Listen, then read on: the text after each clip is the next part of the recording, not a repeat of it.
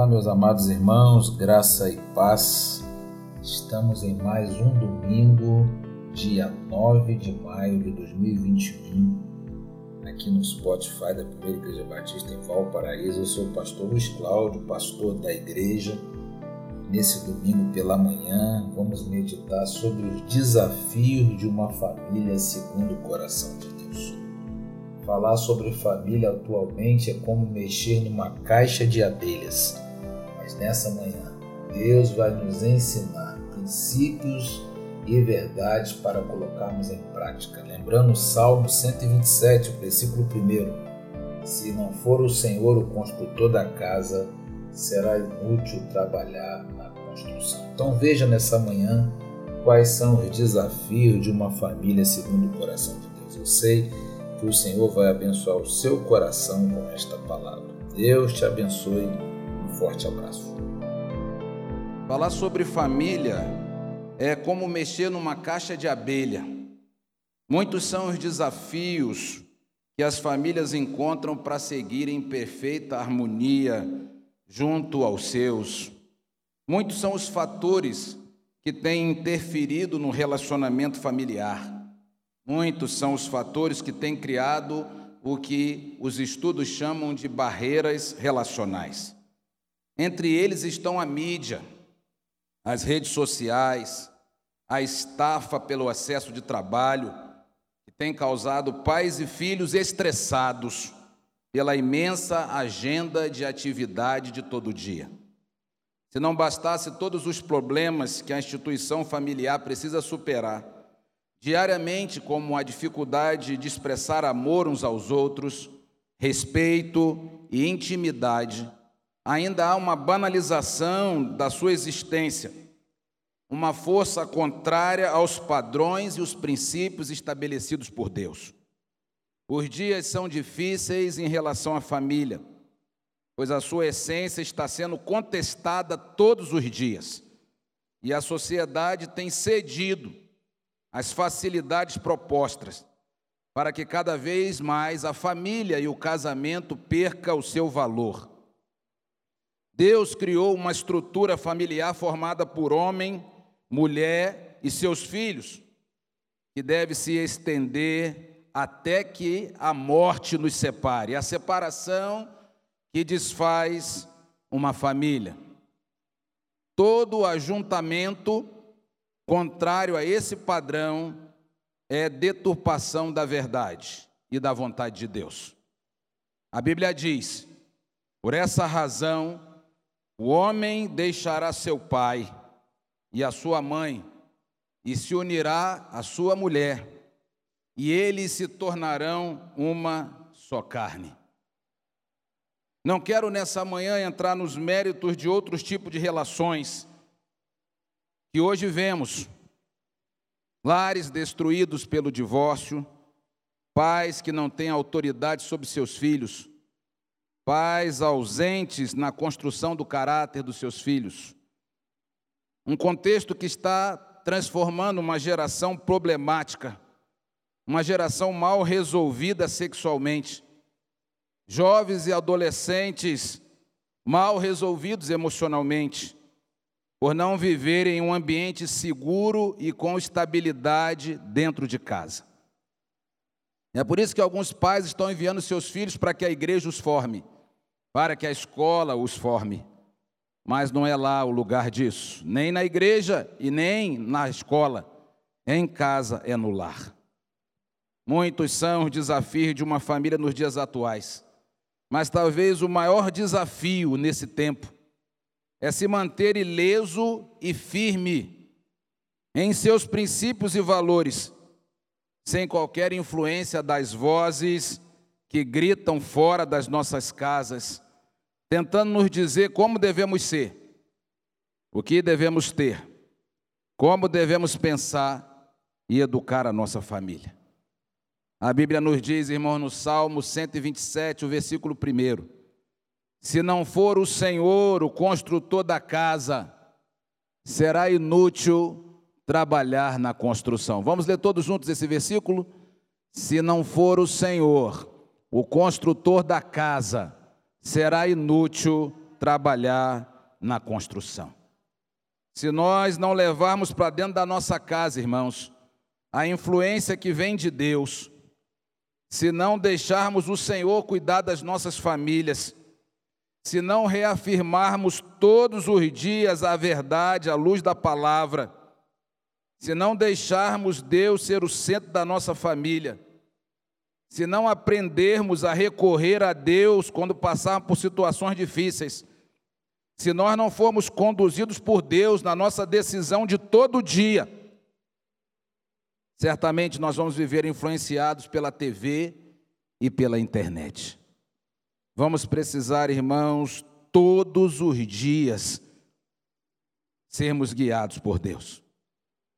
Eu tenho visto com tristeza e com temor muitas famílias que estão abrindo mão das verdades da palavra de Deus nesse tempo e estão permitindo seus filhos, pequenos como o meu Davi, maiores um pouco como Sofia, estarem o tempo todo na internet. Ontem nós estávamos aqui no culto jovem, um culto abençoado. Pastor Lucas trouxe uma palavra abençoada. É uma pena que hoje nem os pais mandam os filhos mais para a igreja. Nem os pais vêm, quanto mais mandar os filhos, né? Então é uma pena que ontem muitos adolescentes e jovens da nossa igreja não estavam aqui para ouvir a palavra que o pastor Lucas pregou sobre a influência da internet. É muito importante, irmãos, nós entendermos nessa manhã, nesse mês da família, que nós vamos colher exatamente o que nós estamos plantando. E eu costumo dizer, irmãos, que aquilo que Deus deu para a gente no passado não serve para hoje. A gente vai ter que continuar nos alimentando da palavra de Deus hoje alimentando os nossos filhos na palavra de Deus hoje. Não é porque no passado eles receberam, eu vivo dizendo isso aqui. Ah, pastor, meu filho foi criado na igreja. Hoje eu não consigo entender porque ele não quer saber de Deus, não quer saber da igreja. Irmão, não foi bem influenciado. Em algum momento da história perdeu-se a direção, perdeu-se a influência da Bíblia, perdeu-se em algum momento do caminho o investimento na vida dos nossos filhos. Nós precisamos continuar orando pelos nossos filhos, nós precisamos continuar, irmãos, investindo na vida deles. É interessante que a Junta de Missões Nacionais teve a preocupação nessa campanha do mês da família, irmãos, trabalhar a questão dos filhos como herança do Senhor. De vez em quando eu fico olhando as postagens que a irmã Deise faz, bem cedinho, e ouvindo o áudio, e eu fico me perguntando: será que todos na igreja estão ouvindo esses áudios? Será que todos estão é, vendo os cartazes? Será que todos estão orando pela família? Será que você que está aqui, você que está online conosco, será que você está tendo essa preocupação com esse investimento na sua vida espiritual e na vida espiritual dos seus filhos? Nós estamos muito desapercebidos, irmãos. E se a gente não mudar, no futuro nós vamos colher os frutos amargos disso. Eu hoje já me preocupo com 51 anos de idade como será a geração na igreja da Mari, do Davi, porque nós vamos passar. Que igreja nós estamos plantando hoje para o Samuel? Que igreja nós estamos plantando para o Ramon? E nós somos responsáveis, irmãos. Que igreja nós estamos plantando para o Andrezinho? Nós somos responsáveis como adultos, irmãos. Precisamos de influenciar os nossos filhos em casa, mas precisamos trazê-los para a igreja. Lá em casa, de vez em quando, eu vejo isso.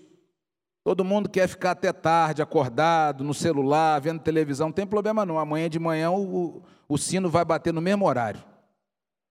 E nós vamos todo mundo para a igreja. Agora tem alguns pais cedendo. Ah, meu filhinho está cansado. Ah, minha filha, sim, está assado. Nós estamos sendo irresponsáveis, irmãos, com a nossa família. E Deus vai cobrar de nós. Nunca vão poder dizer que nessa igreja não pregamos sobre isso, não ensinamos sobre isso. Deus não vai cobrar de mim isso, porque eu estou ensinando. Leve a influência de Deus para sua casa, reafirme todo dia a verdade da palavra de Deus para os seus filhos. Todos os dias, coloque Deus como centro da sua família, porque senão a internet, a TV, é quem vai controlar a vida deles. Ontem o pastor Lucas falando aqui, eu fiquei olhando, Ju, a sua área de psicologia, né? adolescentes e jovens que estão extremamente frustrados pelo número de seguidores que tem no Instagram. Ficam frustrados quando tem um dislike numa postagem. Como assim? Alguém deu um dislike na minha postagem? Influência da mídia. Se nós não tivermos cuidado, apesar de estarmos na igreja, os nossos filhos seguirão padrões propostos pelo mundo onde as mentiras são contadas como se fossem verdades inquestionáveis e absolutas. Estava vendo essa semana um comentário da mídia, irmãos, que o BBB bateu o maior recorde de todos os tempos. Agora entra aí no culto para você ver. Nem os crentes estão entrando nos cultos da sua igreja, nem os crentes estão indo aos cultos. Mas pode ter certeza que centenas, talvez milhares deles estavam lá no BBB preocupados que quem ia ganhar era fulano ou Beltrano. É um tempo complicador e preocupante. Mas eu queria pensar nessa manhã, irmãos, quais são os desafios de uma família segundo o coração de Deus? Quais são os desafios que a Bíblia nos apresenta para sermos uma família segundo o coração de Deus? Primeiro, irmãos, nós precisamos reconsiderar o que Deus disse. Reconsiderar o que foi profetizado nessa igreja pelo pastor Deildo Cabral, saudoso pastor Deildo Cabral. Precisamos, irmãos, reconsiderar o que foi pregado pelo pastor Galvão. Precisamos recuperar o que foi pregado pelo pastor Luciano, pelo pastor Gleuso, e por você que é de outras igrejas, reconsiderar o que Deus falou com você através dos seus ex-pastores. Mas precisamos também reconsiderar aquilo que está sendo falado por Deus hoje. Paulo, ele anteviu o que ia acontecer na nossa geração, nesse milênio.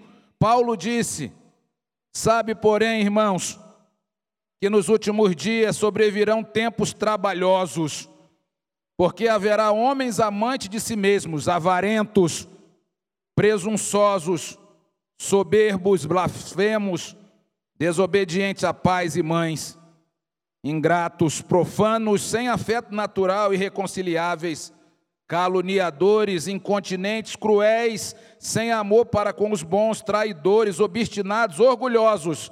E veja o que a Bíblia diz: vai ter gente mais amigo dos deleites do que amigo de Deus. Paulo, irmãos, ele, ele, ele viu isso, ele anteviu a nosso tempo. E parece, irmã Dorinha, que nós estamos vendo esse tempo, tempo trabalhoso. Tempo onde os homens serão avarentos. Nós estamos vendo isso na igreja, crentes avarentos. Crentes que colocam a desculpa nas dívidas, em tudo, para não devolver a Deus o que é dele. Paulo está dizendo, gente presunçosa, soberba. Estava conversando ontem, bem tarde da noite, com um pastor altamente triste e frustrado com a igreja. Ele disse: Pastor, não entendo isso. Falei: O que, que foi? Amanhã de manhã nós não vamos ter louvor na igreja porque o ministério louvor todo disse que ninguém pode ir. Eu disse: Disse por quê, pastor? Não é porque é dia das mães. Então, dia das mães, a igreja tem que fechar as portas. Não se prega a palavra de Deus, não se proclama a palavra de Deus. O pastor altamente frustrado, falei, meu pastor, ore a Deus, pregue para Deus, vai para o culto, pega uma prega a palavra de Deus. O povo vai ouvir a palavra de Deus. O nosso papel é pregar a palavra de Deus. É fazer o trabalho de Deus. Mas é isso que está acontecendo nos dias atuais. Tem muita gente que, apesar de estar na igreja, é soberbo. É soberbo, não se deixa aprender com ninguém, é blasfemo, é desobediente, é ingrato. Nós vivemos, irmãos, a geração da ingratidão. Gente que você ajuda, gente que você levanta, gente que você é gente que daqui a pouco vira as costas. A Bíblia anteviu isso. Sem afeto natural. Hoje de manhã mesmo a gente estava falando para os meninos. Nós estamos criando uma geração sem afeto, já viu? Às vezes eles acordam muito mal, dão um bom dia para a gente. Os adolescentes de hoje já acordam de mau humor. A gente estava falando sobre isso lá em casa hoje, eu e a Ju. A nossa época de gratidão com os nossos pais, que a gente acordava. Irmãos, eu me lembro quando eu era criança, meus pais eram muito pobres. E eu me lembro que no Natal, Minha mãe sempre comprava um presentinho, alguma coisa. A gente tenta sempre ter esse hábito em casa, não esquecer desse afeto natural. E eu me, me lembro como se fosse hoje. O meu sonho era ter um carrinho daquele de ambulância. Era o meu sonho. E aí minha mãe, todo Natal, mesmo a gente sendo pobre, comprava um presentinho e botava debaixo da cama. Quando a gente acordava, a gente já acordava desesperado, porque a gente sabia que ia ter alguma coisa lá, que mamãe não ia esquecer. Eu me lembro até hoje daquela ambulância, um Fusquinha, que era uma ambulância branco, rodando dentro de casa. Afeição natural, irmãos. Nós estamos perdendo isso até como crentes. A gente não tem prazer em estar com os irmãos, tem prazer em estar na casa de Deus. Tudo o que você vai fazer na igreja hoje é muito difícil. Você tem quase que pedir pelo amor de Deus. Eu estava vendo ontem o culto jovem aqui, os jovens lutando para estar aqui. Eu fiquei me perguntando, mas cadê a igreja? Cadê os adultos que devem apoiar os jovens para que eles estejam na igreja? A gente sempre faz o caminho contrário, irmãos. Quando os jovens estão doentes, como o Hendrick, estão alguns tristes, afastados do caminho do Senhor, a gente começa a orar para que eles voltem para a igreja. Mas quando eles estão na igreja, nós não apoiamos para eles continuarem na igreja. Eles precisam de apoio, os jovens, eles precisam de amor, eles precisam de cuidado, eles precisam de atenção, eles precisam que a gente esteja junto.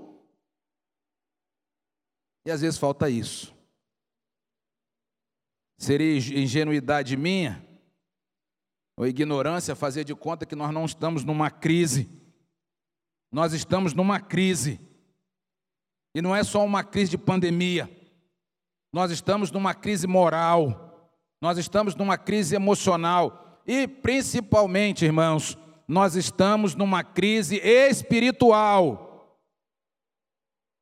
O diabo está trabalhando pesado, irmãos para que não haja um avivamento na família. Mas escutem mais uma vez, eu vou dizer isso, acho que eu já disse isso aqui mil vezes e vou dizer de novo. Avivamento, irmãos, não é algo automático, que vai acontecer como se fosse por passe de mágica. Jesus não é fada madrinha, não vai tocar na cabeça de ninguém, vai resolver, não.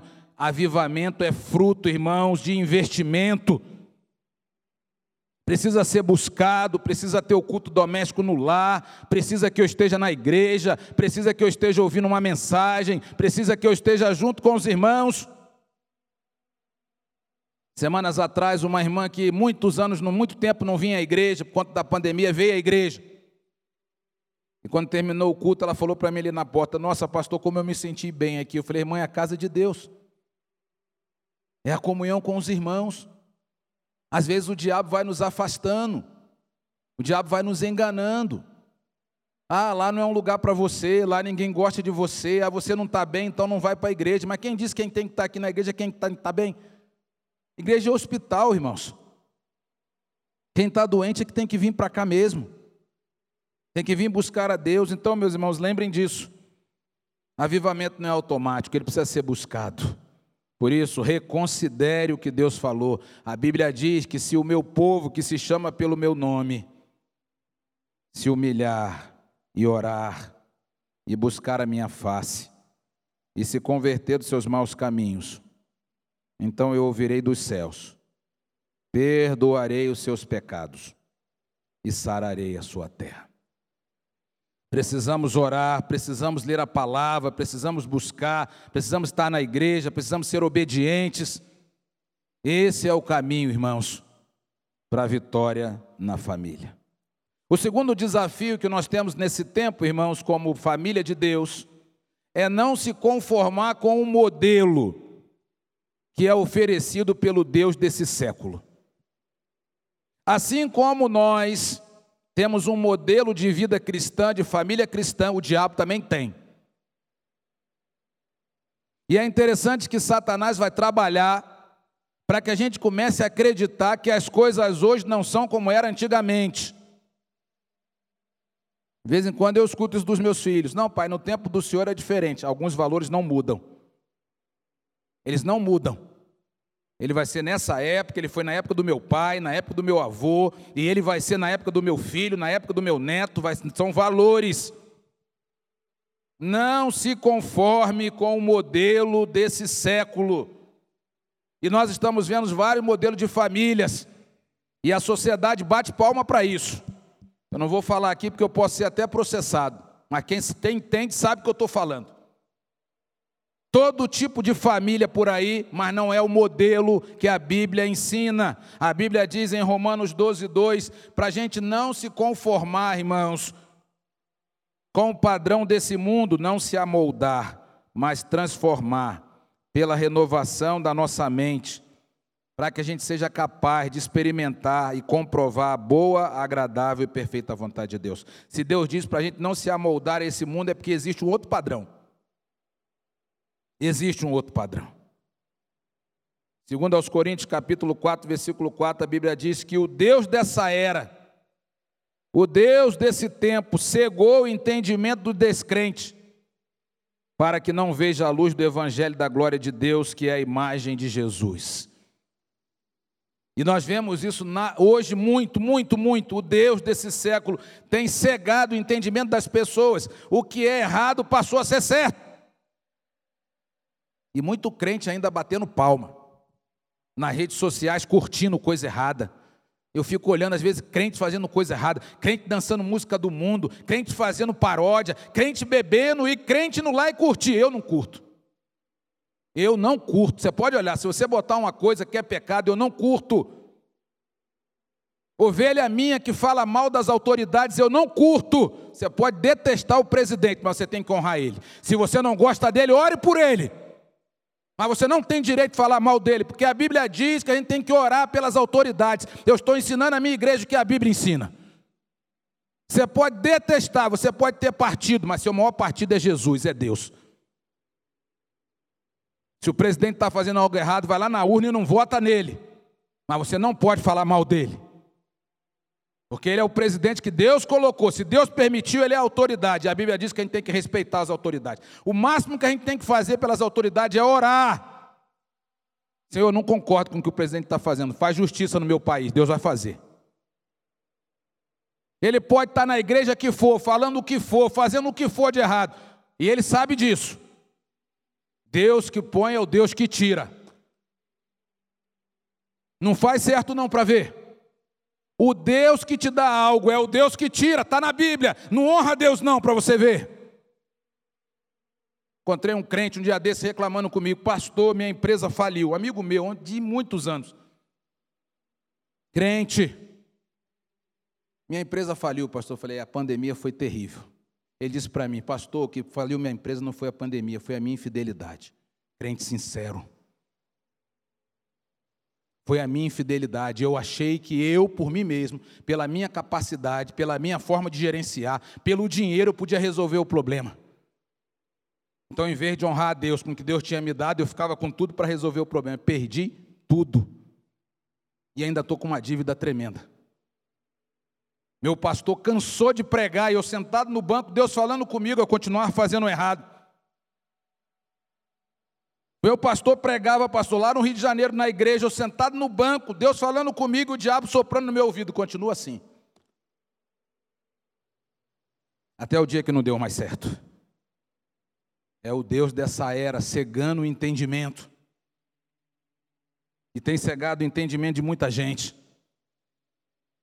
O certo passou a ser errado, o errado passou a ser certo. Começamos a nos conformar com esse mundo e hoje nós estamos muito parecidos com os ímpios. Tem igreja que você não sabe mais se é igreja de crente. Pode tudo, irmãos. Pode tudo, é gente de qualquer jeito, é gente andando pelado, é gente fazendo coisa errada, é gente xingando palavrão. Estava vendo um culto um dia desse, uma irmã xingou um palavrão no culto. Porque para mim aquilo é palavrão. Tem coisa que para o mundo é palavra normal, mas para crente é palavrão. Eu falo para os meus filhos, estão em idade de crescimento, escuta às vezes uma coisa na escola, reproduz em casa. Eu digo, aqui não. Mas, pai, isso é uma palavra comum, comum para o mundo, não para a gente que é crente. Não viva como as pessoas desse mundo. Mude a sua mente.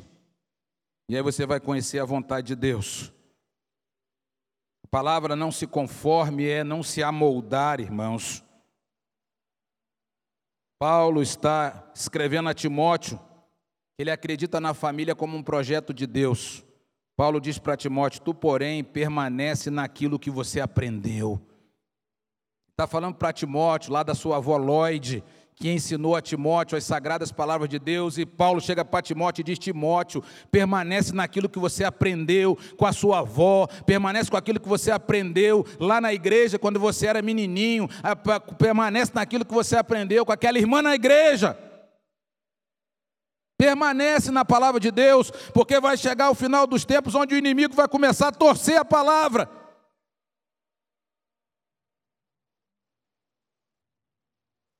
Preserve os princípios da palavra de Deus. Pode ouvir a mudança que houver, mas a palavra de Deus vai continuar sendo palavra de Deus. Eu estava fazendo uma viagem missionária essa semana. Eu saí daqui de Valparaíso, fui a São Domingo, são quase 500 quilômetros daqui. Passei em 12, 13, 14 cidades.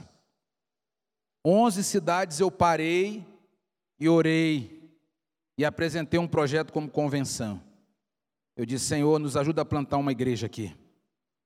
Levanta igreja, levanta crentes que queiram abrir novas igrejas aqui, porque nessa cidade não tem nenhuma igreja. Você vai em Vila Boas, 300 quilômetros daqui não tem nenhuma igreja, Vila Boa, entre Alvorada do Norte e Formosa. Você vai, irmãos, em Teresina, apesar de ter um trabalho batista, uma creche lá, um lá batista, não tem uma igreja. Você vai em Colinas do Sul, aqui do ladinho de Alvorada de é, Alto Paraíso, não tem uma igreja. Tem lugares que você sai aqui, que você roda 200 quilômetros, não tem uma igreja. Eu cheguei em São Gabriel, vi uma igreja batista que nem placa tinha. Eu falei, como é que pode uma igreja sem placa?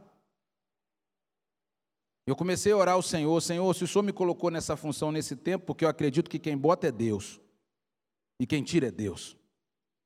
Me ajuda a te honrar nesse tempo que eu estou aqui, Senhor. Não me permita passar um tempo aqui sem te honrar. Não me coloque aqui por outros motivos, e se não for o motivo te honrar, me tira daqui. Mas onde eu estiver, me ajude a fazer direito. O nome disso, irmãos, é mente de Deus. Você tem que ter o mesmo sentimento. Mude o que te mudar no mundo, mas eu vou continuar servindo a Deus. Pode cair o mundo, eu vou continuar fazendo como diz a Bíblia. Pode todo mundo estar tá fazendo errado, eu vou continuar fazendo certo. Por isso que eu não aceito quando fala, ah, fala mal do pastor fulano. Eu não sou, eu não faço corporativismo. Eu vou fazer o que é certo. Me interessa quem está fazendo errado.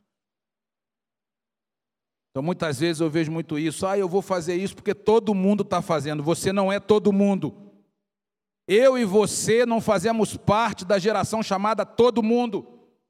Todo mundo estava adorando a estátua de Nabucodonosor, todo mundo. Sadraque, Besaque e Abidinego disseram: Não, nós não vamos adorar. Pode jogar na fornalha, pode fazer o que o senhor quiser, mas nós não vamos fazer, nós não vamos servir. Eu vejo crente aceitando proposta para fazer coisa errada. Fala, meu Deus, misericórdia, por causa de dinheiro. Ah, eu estou desempregado. Aí Satanás abre um trabalho. É Satanás abre porta também, hein, igreja? Aí Satanás abre uma porta, um trabalho. Aí o crente entra para dentro. Aí lá Satanás faz uma proposta. Estava conversando com uma ovelha minha um dia desse sobre isso. Abre uma proposta. Oh, não, você vai estar tá aqui, você vai ganhar bem, mas as coisas de Satanás sempre tem mais. Mas você vai precisar fazer isso ou aquilo. Meu amigo, muito obrigado pelo seu emprego, eu estou indo embora. Agora tem crente que aceita. E ainda fica justificando: será que não foi Deus? Será que Deus não está permitindo isso? Será que não é para eu ensinar aqui? Ensinar quem não quer aprender? Se o cara já está te chamando para fazer coisa errada, você acha que ele está disposto a querer aprender o certo? Ele quer mais gente para fazer errado com ele, meu irmão. Sai fora disso. Então, crente que aceita fazer coisa errada, achando que vai mudar na caminhada, fica cada vez pior e daqui a pouco se afasta das coisas de Deus. Tu, porém, permanece no que você tem aprendido, naquilo que você tem aprendido. Crises existirão sempre. Mas continue honrando a Deus. Meu irmão, minha irmã, olhe para mim, não abra mão dos seus princípios, escreva aí na sua Bíblia: eu não vou abrir mão dos meus princípios por causa de nada, nem de ninguém. Você acha que lá onde eu estou agora não tem muita gente querendo fazer coisa errada? Muita gente pedindo coisa, muita gente querendo fazer contrato? Não vou fazer.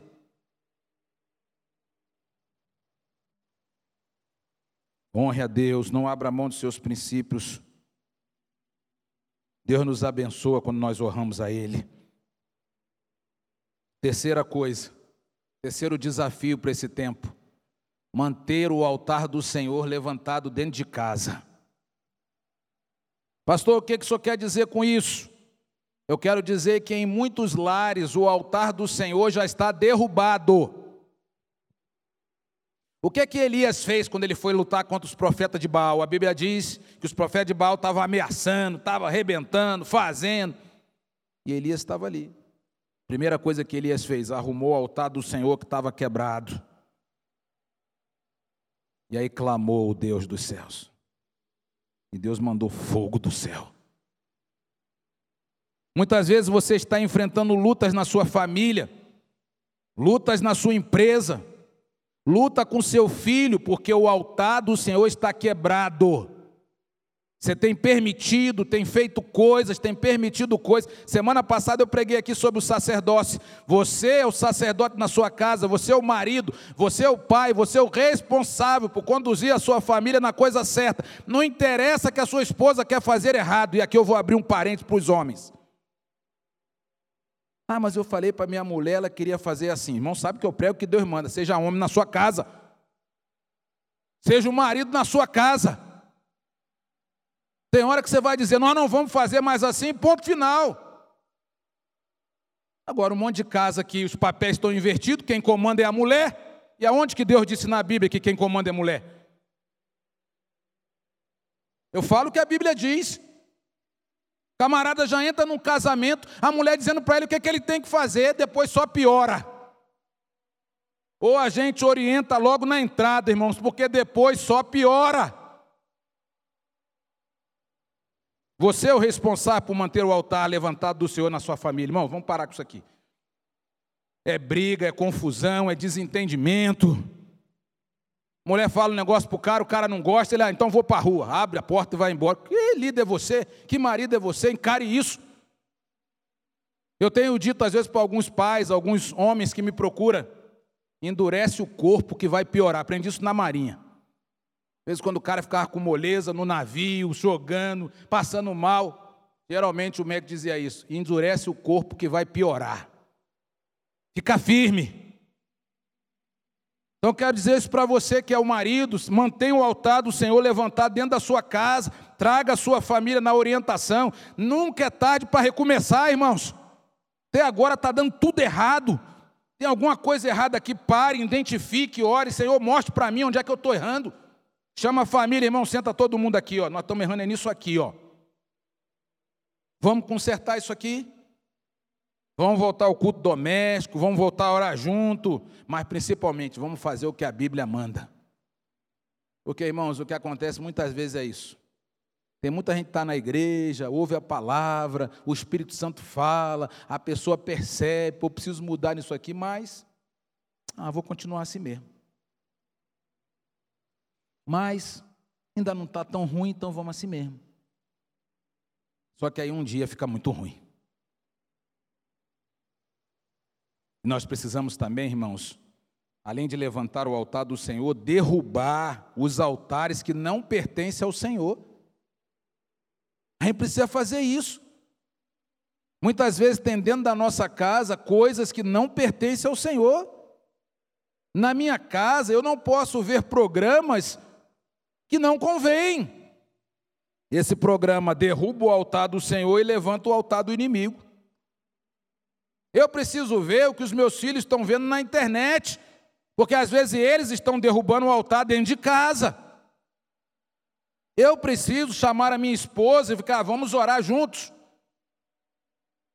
Quanto tempo faz que você não ora junto com a sua esposa?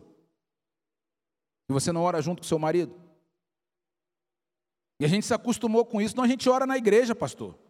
Não, eu oro no meu culto doméstico. Não, pastor, eu tenho meu devocional. Estou perguntando quantas vezes faz tempo que você não ora como casal. Nós estamos no mês da família. Mas, pastor, qual é a diferença de eu orar aqui e o meu marido orar aqui? Tem uma grande diferença. Vocês vão estar fortalecendo a vida conjugal. É importante. Nós, eu estou pregando para mim também. É importante que eu e a Ju estejamos orando juntos. Gente precisa separar um tempo para orar juntos, porque senão, irmãos, nós vamos começar a levantar outros altares dentro de casa.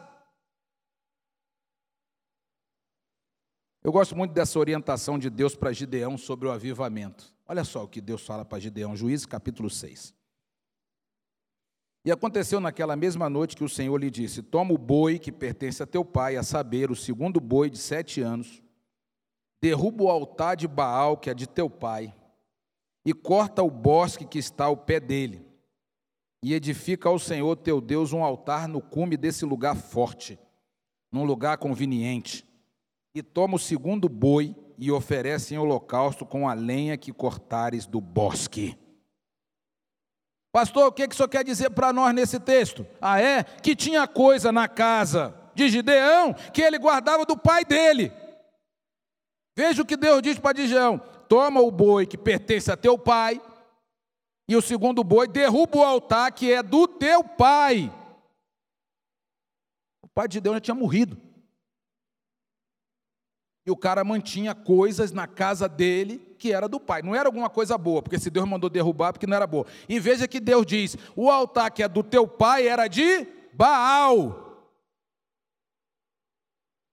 Às vezes na nossa família vai ter coisa, herança dos nossos pais,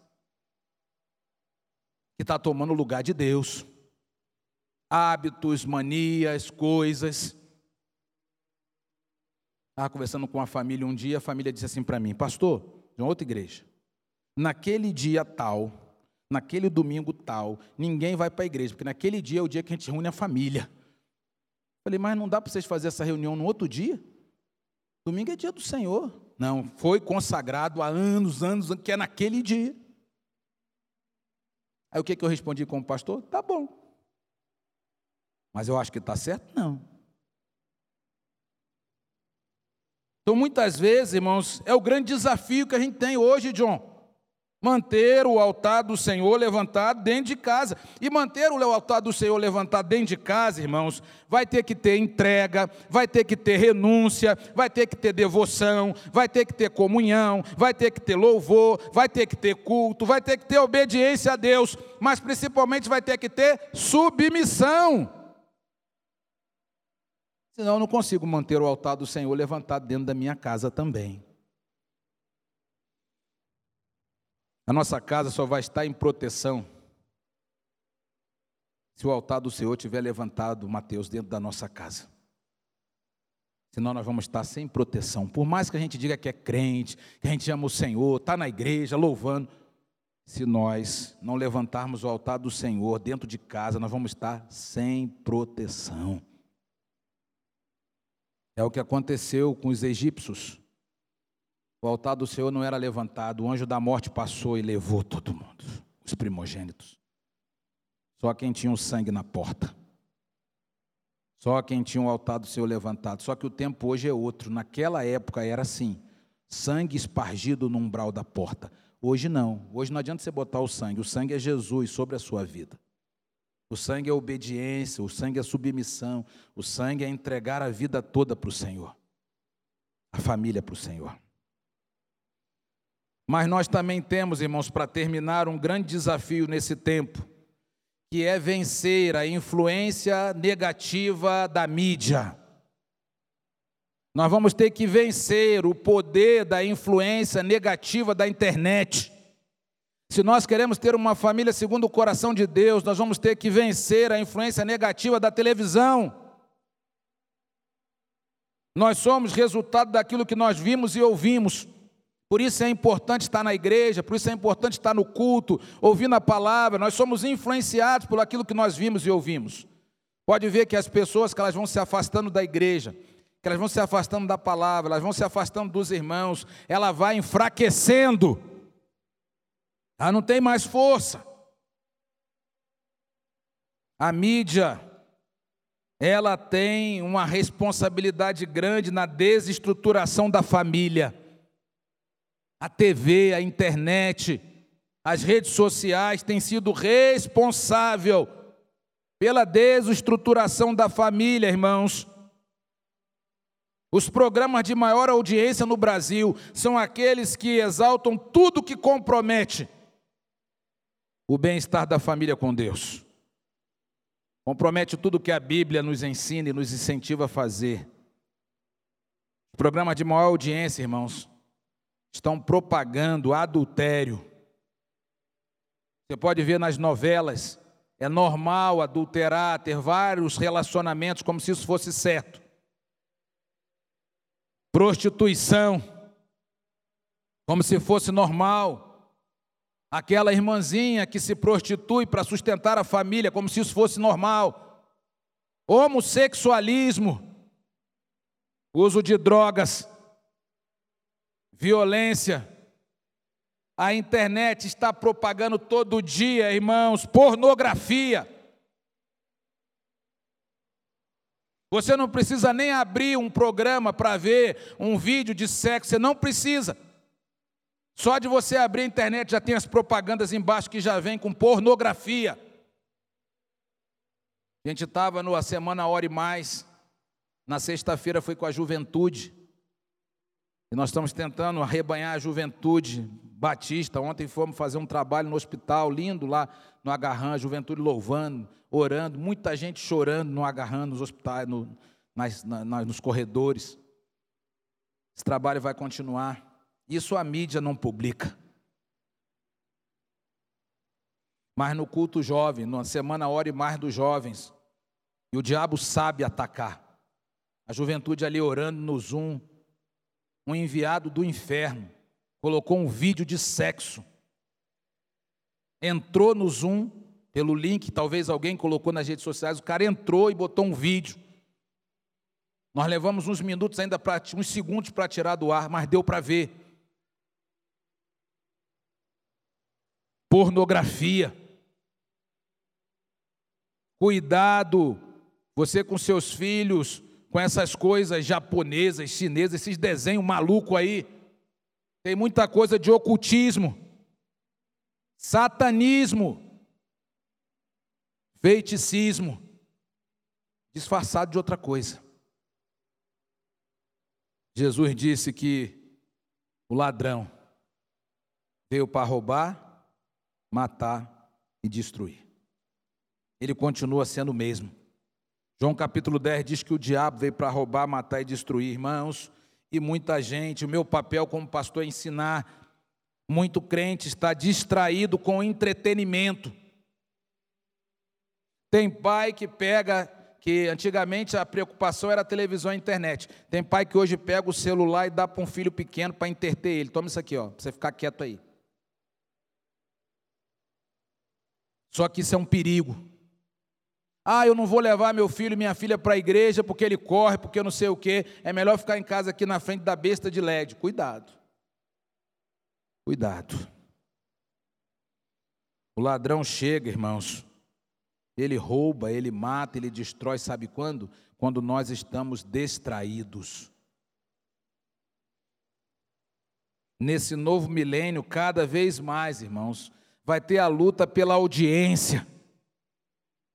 Eles vão extrapolar os limites, eles vão desrespeitar crianças, adolescentes, jovem, adulto, não quer saber. O pessoal quer audiência. E o que dá mais audiência é o que tem mais pecado, pode reparar. O que, é que o povo quer ver no BBB? O povo quer ver é briga, fight, nego pelado, um namorando com o outro, bagaceira, como diz na minha terra. Mas Deus não está nesse negócio. As famílias cristãs estão em meio à decadência, disseminação do mal. Nós precisamos assumir uma nova postura, irmãos. Veja o que a Bíblia diz em 2 Coríntios, capítulo 6. Eu já estou terminando. As famílias que desejam fazer a diferença, veja aí. Por isso, retirai-vos do meio deles, separai-vos, diz o Senhor Não toqueis em coisas impuras, e eu vos recebereis e serei o vosso Pai, e vós serão meus filhos e filhas, diz o Senhor Todo-Poderoso. Tendo, pois, ó amado, tais promessas, purifiquemo-nos de toda impureza, tanto da carne como do espírito, aperfeiçoando a nossa santidade no temor de Deus. Lembre-se sempre disso. Nós somos filhos e filhas de Deus se fizermos o que for certo. Sansão, apesar de ser um nazireu de Deus, filho de crente, brincou com Deus, morreu por isso. Tem muito crente achando isso. Não, eu estou fazendo errado, mas Deus está vendo, Deus é amor, Deus está cuidando de mim, Deus não permite, Deus não manda fogo do céu. Cuidado, cuidado. A minha oração nessa manhã é que Deus te conserve puro que Deus conserve a nossa família na presença do Senhor. Que Deus conserve a sua família, para que seja uma família segundo o coração de Deus. E que possamos dar respostas, conforme a Bíblia, para todas essas mudanças que estamos vendo hoje, com base nos princípios inegociáveis da palavra de Deus. O chamado e a vocação são irrevogáveis. Lembre-se disso. Então, nessa manhã, meu irmão, reconsidere o que Deus está falando com você. Não se conforme com esse mundo. Mantenha o altar do Senhor levantado. Vença a influência da mídia. E Deus então vai fortalecer a sua família e o seu coração. Esses são os desafios de uma família segundo o coração de Deus. Feche seus olhos, abaixe sua cabeça. Vamos orar nesse momento. Vamos pedir ao Senhor que nos abençoe. Que o Senhor nos proteja. Que o Senhor proteja a nossa família. Mas principalmente que o Senhor nos dê sabedoria para continuar servindo ao Senhor. Pai, muito obrigado, Senhor, pela tua palavra. Ó oh, Deus, nos ajuda, Senhor, a vivermos segundo a tua palavra. O Senhor tem falado conosco nesse tempo, Senhor. Nesse tempo tão difícil Nesse tempo que o diabo tem trabalhado tanto, Senhor. O mundo tem nos atacado. O nosso modo de viver tem mudado e nós temos percebido isso. Mas nós não queremos negociar com isso. Não queremos nos conformar, ó Deus, com as coisas erradas. Queremos colocar o Senhor no lugar mais alto na nossa vida e na nossa família. Pai, nos ajuda, Senhor nos ajuda a sermos corretos, nos ajuda a sermos santos, nos ajuda, Senhor, a sermos influenciados mais pela tua palavra do que pelas coisas do mundo. Nos ajuda também a sermos influência positiva na vida dos nossos vizinhos, dos nossos amigos, dos nossos colegas de trabalho. E a nossa família, Senhor, fique de pé na tua presença e que as famílias da tua igreja possam dar as respostas às mudanças tão aceleradas desse tempo. E possamos viver o Cristo ressurreto em nossas vidas e através do nosso testemunho levar outras pessoas também a te servir, a te obedecer, a te servir e a te honrar. Muito obrigado por essa manhã, nesse dia tão especial, nos dias das mães que também todas as mães da nossa igreja, da nossa família, também sejam mães segundo o teu coração. Abençoa, Senhor, esse culto e nos ajuda a sermos exemplos para os nossos filhos, exemplos de fidelidade, exemplo de lealdade ao Senhor. Que a nossa vida não seja exemplo de mau testemunho, para que os nossos filhos possam fazer errado como estamos fazendo e que não possamos apenas dizer para os nossos filhos fazer as coisas certas, nós fazendo a errada. Mas que nós possamos, através da nossa vida, ensiná-los a serem corretos, obedientes, servir ao Senhor com tudo o que temos e o que somos. Muito obrigado por essa palavra, Senhor. Te agradecemos e abençoamos todas as vidas. Em nome e por amor de Jesus. Amém. Que bom que você esteve conosco, ouvindo mais uma mensagem bíblica ao seu coração. Que você possa ouvir as outras mensagens que temos aí gravada eu tenho certeza que Jesus continuará te fortalecendo e direcionando a sua vida. Queremos convidar você para participar também das nossas atividades na igreja.